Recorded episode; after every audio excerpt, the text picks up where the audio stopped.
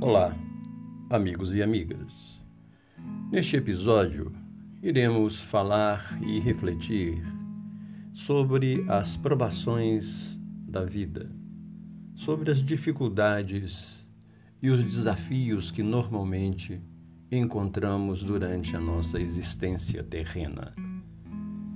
E para começar o nosso assunto, iremos parafrasear o líder negro americano Martin Luther King, que disse certa vez: A verdadeira medida de um homem não é como ele se comporta em momentos de conforto e conveniência, mas como ele se mantém em tempos de controvérsia e desafio.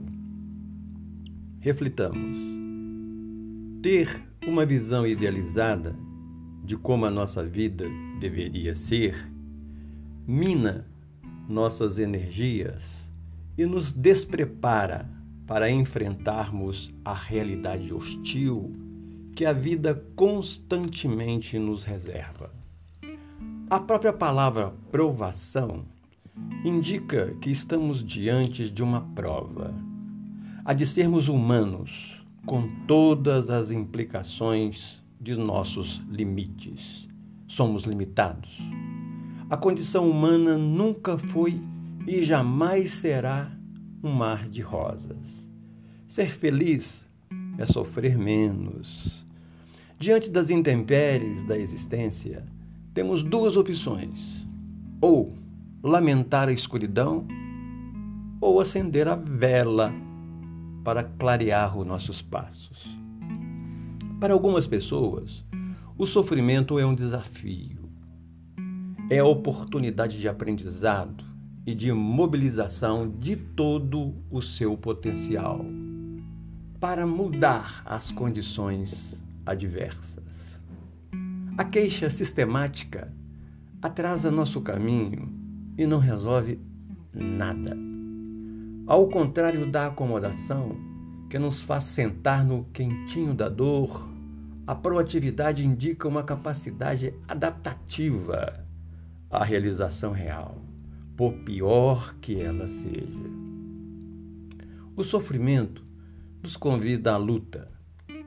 O que agrava a situação é que fomos educados para tentar fazer do mundo aquilo que queremos que ele seja em vez de percebê-lo tal qual ele é e nos adaptarmos criativamente a ele. Quando emaranhados numa teia de vários fatos adversos, costumamos deixar que vários sentimentos se apossem de nós: tristeza, culpa, vergonha, ansiedade. Tratar prioritariamente esses sentimentos talvez seja o melhor caminho para reagrupar a energia indispensável na resolução dos problemas.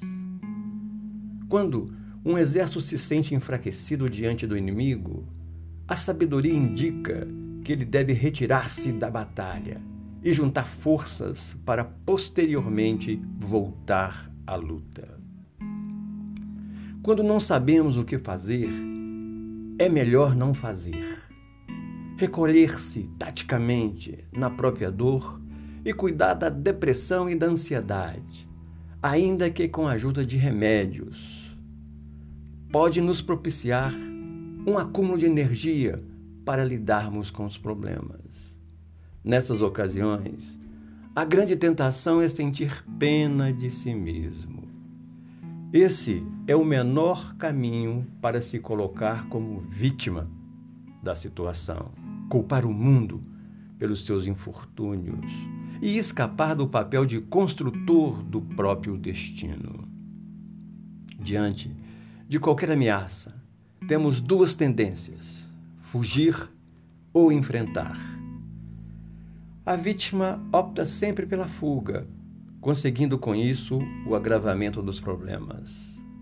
Pessoas resistentes a mudanças quando em situações complicadas e dolorosas, tem a impressão de que o mal nunca vai passar, o que acentua a angústia e o medo.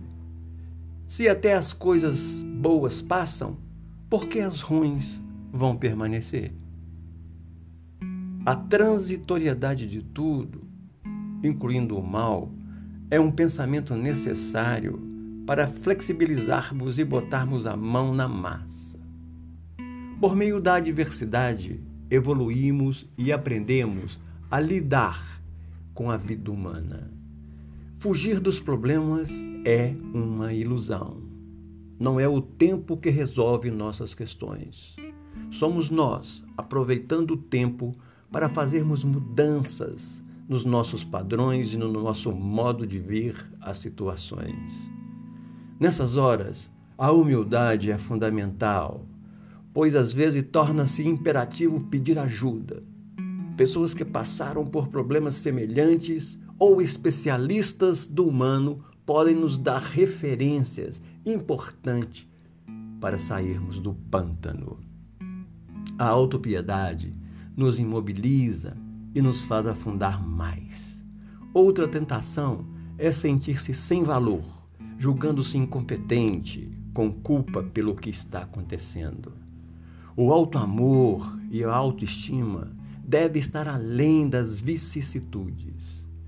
Tem de ser incondicionais. Sentir pesar pelos fatos é natural. Colocar em xeque, porém, nosso valor como pessoa humana vai nos atrasar no caminho da superação. Entregar os pontos, excluindo-se dos problemas, acreditar na sorte e no azar, é a estrutura, é o que vai, evidentemente, estruturar o pessimismo. Como já se disse, o pessimista reclama do vento, o otimista espere que ele mude e o, real, e o realista ajuda, ajusta as velas do barco. Somos as velas dessa embarcação chamada vida. Que possamos meditar nesses ensinamentos.